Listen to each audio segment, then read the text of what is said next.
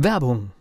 Was passiert, wenn der Chef oder die Chefin eine Auszeit nimmt und die Angestellten auf sich allein gestellt sind? Christian Pukelsheim und Michael Habekorst beschreiben in ihrem Buch Radikal weg die Herausforderungen für Unternehmer und Mitarbeiter, welche Vorbereitung notwendig ist und worauf unbedingt zu achten ist bei einer Auszeit. Radikal weg, wenn der Chef ein Jahr Auszeit nimmt und das Unternehmen dennoch funktioniert. Erschienen im Mentoren Media Verlag www.mentoren-verlag.de der Unternehmer Academy Podcast. Wir machen aus Menschen mit Know-how Unternehmer mit Erfolg. Der Unternehmer Academy Podcast und heute ist es ein ganz besonderer Podcast, denn wir machen sowas wie einen Live-Podcast. Wir stehen hier an unserem Messestand.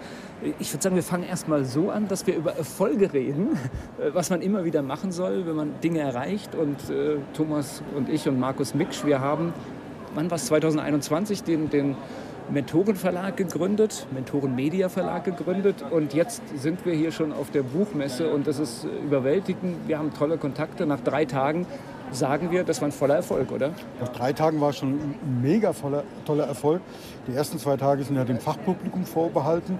Das war super. Heute war der erste Publikumstag, wo im Fachpublikum und äh, jeder kommen durfte. Und es war super cool. Wir haben super cooles Feedback bekommen. Wir durften sogar verkaufen. Wir haben viel verkauft. Haben wir, nicht dran, wir, haben, wir haben das gar nicht im Schirm gehabt, dass man hier Bücher verkaufen kann. Ja? Also das genau. heißt, äh, das, was ein Buchverlag natürlich gerne machen möchte, Bücher verkaufen, ist uns hier schon äh, ja, nach drei Tagen wirklich gut gelungen.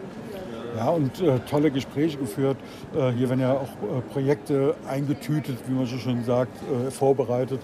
Ähm, und es macht irre viel Spaß. Wir kriegen tolles Feedback, was uns natürlich freut, als äh, Buchmesse Neulinge äh, für unseren Stand, für die Standgestaltung. Für, ich bin persönlich mega happy über unser Team ähm, die sich engagieren. Und, und, und, zum ersten Mal sind wir alle zusammen. Das ist das Verrückte, weil wir ja. in dieser komischen Zeit äh, gestartet haben und wir alles mit Zoom-Meetings gemacht haben. Und zum Teil äh, gab es hier Beziehungen, wo man den anderen noch gar nicht in echt gesehen hat. Ja? Ja, das ist tatsächlich, das, wir haben es ja gar nicht auf dem Schirm gehabt. Wir haben, ja, wir haben das ja so perfektioniert, dieses virtuelle Miteinander arbeiten. Äh, und wir beide Folge haben äh, unsere Mitarbeiterin ja gesehen, einmal. Haben sie eingestellt, ja. Genau. Weil wir sie eingestellt haben. Aber Markus, äh, der Dritte im Bunde in dem Mentorenverlag ähm, ja, hat gesagt, äh, guck mal, jetzt sehen wir uns hier zum ersten Mal. Also das ist schon eine besondere Situation hier. So, jetzt haben wir genug über uns erzählt und jetzt, das ist aber Adrenalin wahrscheinlich, was jetzt hier drin ist nach einem erfolgreichen Messetag. Und da kommt man auf so komische Ideen, dass du jetzt Froschgeschichten erzählen willst am Messestand. Ja, genau, weil auf dieser Buchmesse gibt es ja alle möglichen Genres. Wir sind hier in der Halle 3.1, die sich mit Non-Fiction beschäftigt sozusagen, also keine Fiktionalgeschichten. Hier geht es um Sachbücher, um Fachbücher, um äh, Zahlen, Daten, Fakten. Wie werde ich erfolgreich als Unternehmer? Unser Thema zum Beispiel. Aber es gibt natürlich auch äh, andere Dinge, die äh, in den Fiction-Bereich gehören. Und wir sagen, wir verlegen auch Non-Fiction, natürlich, klar, als Mentorenverlag, aber wir verlegen auch Dinge, die ja, in den äh, Prosa-Bereich reinkommen, in, in den Belletristik-Bereich. Und zwar dann, wenn sie eine Botschaft haben. Und ich erkläre den Leuten immer, wenn sie eine Botschaft haben, das sind Dinge, die zum Beispiel mit Metaphern arbeiten oder eben mit Fabeln arbeiten. Und Fabeln, jetzt kommen wir zum Thema sozusagen, Fabeln sind ja Dinge, ähm, das sind wunderschöne Geschichten, die ich höre und gut finde, die aber in Wirklichkeit ja für etwas stehen. Und äh, wir hatten gerade eben äh, etwas erzählt von äh, Roger Bannister, äh, dem Mindchanger, der die Meile, äh, der erste war, der die Meile unter vier Minuten gelaufen ist. Und die Wissenschaft hat gesagt, das ist völlig unmöglich. Man kann die Meile nicht unter vier Minuten laufen. Und er hat es eben dann gemacht und in dem gleichen Jahr sind ungefähr zwölf Leute auch unter vier Minuten gelaufen und bis, ähm, bis jetzt, glaube ich, irgendwie 1400 Menschen unter vier Minuten. Das heißt, irgendeiner kommt und macht es, ähm, obwohl die Wissenschaft sagt, es war völlig unmöglich. Und da ist mir diese Froschgeschichte eingefallen. Und ich liebe Froschgeschichten. Und in der Vorbereitung hast du gesagt, sind das diese Froschgeschichten, wo der Frosch äh, in den äh, Topf mit äh, Milch springt und der eine sagt, ach, da kommen wir nie wieder raus und ertrinkt. Und der zweite Frosch denkt, ich gebe nicht auf und ich gebe nicht auf und paddelt und, und, und strampelt und ich gebe nicht auf und ist fast schon am Erledigen. Der andere ist schon längst untergegangen, weil er einfach aufgegeben hat. Und er paddelt und irgendwann wird dann die Milch zur Butter, wird hart und er springt dann aus dem Topf raus. Also das ist so die, dieses Bild für das Durchhaltevermögen. Das ist zum Beispiel so eine kleine Froschgeschichte. Ja. Okay. im Zusammenhang mit dem Roger Bannister, diesem Mindchanger, ist mir die Froschgeschichte eingefallen von den Fröschen, die auf den Eiffelturm klettern wollen. Es gibt jedes Jahr ein großes Event ein, in einer lauen Sommernacht, wo keine Menschen mehr in Paris am Eiffelturm sind, ja, nachts. Und da machen die Frösche, jedes Jahr sammeln sich weltweit die besten Kletterer, Froschkletterer treffen sich am Eiffelturm und machen einen Wettbewerb, wer kommt am höchsten. Das wissen wir alle, Frösche und Klettern, also viele unserer Zuhörer und Zuhörerinnen werden sagen, Frösche können doch gar nicht klettern. Und es stimmt, Frösche können eigentlich nicht klettern.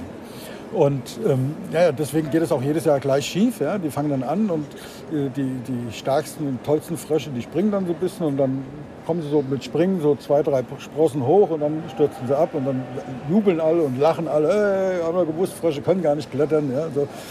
Und in diesem Jahr war zum ersten Mal was ganz Besonderes passiert, weil wie immer, also hunderte von Frösche starten. Die erste Stufe schaffen ganz viele. Bei der zweiten Stufe fallen schon die Hälfte runter und so mehr wie, wie, wie 70, 80 Zentimeter schaffen die nicht. Ja. Und ein Frosch ist dabei, der springt von, von, von Querstrebe zu Querstrebe, immer höher. Ja.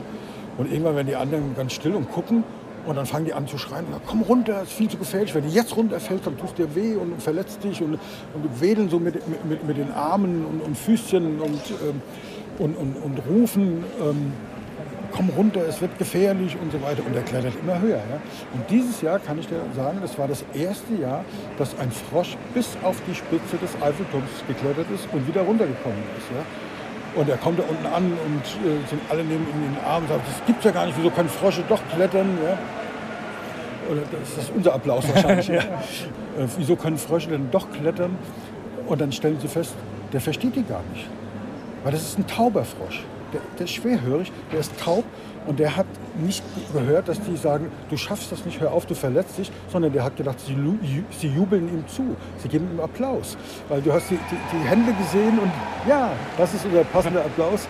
Und ähm, er hat nicht gewusst, dass Frösche nicht klettern können. Und er hat gedacht, er macht das so gut, geben ihm Applaus. Und es hat so viel Kraft gegeben und so viel Dynamik äh, gegeben, dass er immer hochgekommen ist. Das, sind so, das ist so ein weiteres Beispiel von Froschgeschichten. Und ich sammle Froschgeschichten. Und ähm, da ich weiß, du bist ein hervorragender Moderator, ähm, kommst du bestimmt auf die Idee, mich zu fragen, ob ich noch eine weitere oder eine, eine dritte Froschgeschichte kenne. Hast du denn noch eine Froschgeschichte? ich hätte noch eine, die eine oder andere, ja. War gar nicht nach Drehbuch hier. Okay. Also es gibt zum Beispiel ähm, eine wunderschöne Froschgeschichte von der perfekten Lösung. Die Frösche und die perfekte Lösung. Und die geht in etwa so, dass ähm, die Frösche leben an einem wunderschönen Weiher, wirklich traumhaft. Ja? Also ein wunderschönes äh, Froschleben, ein tolles Leben. Nur zweimal im Jahr wird dieses wunderschöne Leben an diesem schönen Weiher mit saftigem grünen Gras und alles, was Frösche so brauchen, zweimal im Jahr ist dieses Froschleben wirklich dramatisch beeinträchtigt. Also es ist, große Dramen spielen sich da ab, weil im Herbst und im Frühjahr kommen die Störche dort vorbeigeflogen auf ihrem Weg äh, nach Süden und von Süden und machen an diesem Reiher Rast. Und zwar machen die an diesem Reiher Rast, weil es so viele Frösche gibt. Mm, lecker, ne? Lecker, lecker. genau. ja. Und sie schlagen sich den Magen voll. Ja. Und das ist ganz, ganz furchtbar. Große Dramen spielen sich ab, Familien werden auseinandergerissen. Und äh, irgendwann setzt sich die, die Froschältesten und die setzen sich zusammen und sagen, wir müssen irgendwas tun. Das geht nicht. Ja. Jedes, jedes Jahr im Frühjahr und im Herbst kommen die Störche und hauen hier die halbe Population weg. Äh, wir müssen was anderes machen. Und dann kratzen sie ihr letztes Geld zusammen und äh, engagieren einen Berater. Und die, die, kommen mit dem ganzen Team und analysieren die Situation und machen eine Anamnese und äh, schauen, wie ist die Situation und beobachten das und so weiter. Ziehen sich dann drei Wochen zurück und der Chefberater kommt dann nach drei Wochen mit seinem Team, hat so fünf Leitsordner, äh, so zehn Zentimeter dicke, mit ganz viel Papier drin und sagt so, wir haben hier äh, das alles analysiert, wir haben auch eine Lösung für euch gefunden und äh, das haben wir hier auch aufgeschrieben und ich erkläre euch jetzt mal die Lösung. Wollt ihr sie hören? Ja, super Lösung. Wenn die Störche im Frühjahr kommen vom Süden äh, und in den Norden ziehen, macht ihr es genau umgekehrt und fliegt den, Frösch, den Störchen entgegen. Ja, also die, die Störche fliegen nach Norden und ihr fliegt nach Süden. Dann kommen die Störche zu euch an den Weiher, finden keine Frösche mehr, sagen, das ist ja blöd und fliegen weiter.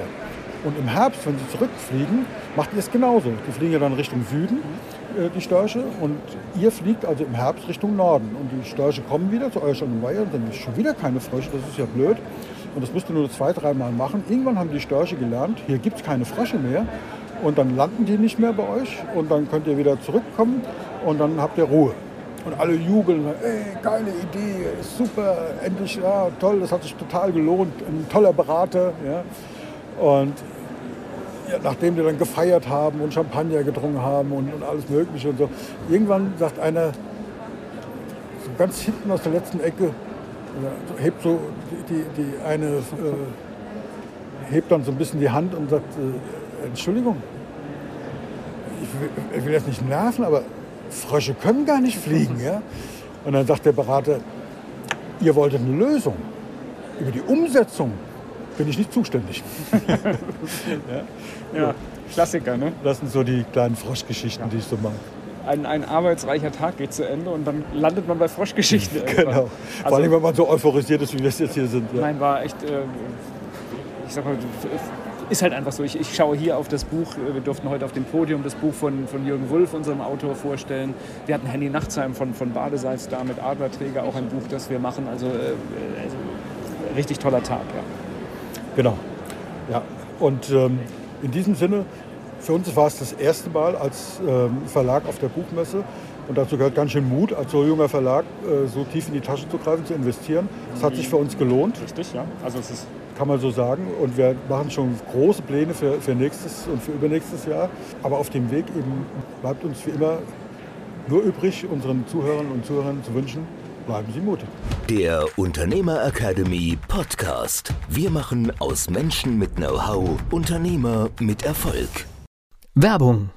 Was passiert, wenn der Chef oder die Chefin eine Auszeit nimmt? und die Angestellten auf sich allein gestellt sind. Christian Pukelsheim und Michael Habekorst beschreiben in ihrem Buch Radikal weg die Herausforderungen für Unternehmer und Mitarbeiter, welche Vorbereitung notwendig ist und worauf unbedingt zu achten ist bei einer Auszeit. Radikal weg, wenn der Chef ein Jahr Auszeit nimmt und das Unternehmen dennoch funktioniert. Erschienen im Mentoren Media Verlag www.mentoren-verlag.de